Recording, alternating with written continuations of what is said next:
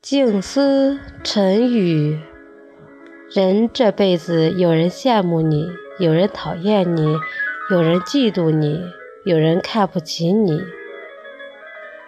没关系，他们都是外人。生活就是这样，你所做的一切，不能使每一个人都满意。不要为了讨好别人而丢失了自己的本性。一样的眼睛，不一样的看法；一样的耳朵，不一样的听法；一样的嘴巴，不一样的说法；一样的心，不一样的想法；一样的钱，不一样的花法；一样的人们，不一样的活法。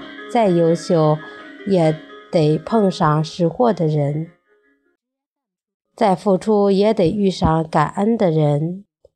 再真诚也得赶上有心的人，再谦让也得面对珍惜的人。你所知道的不要全说，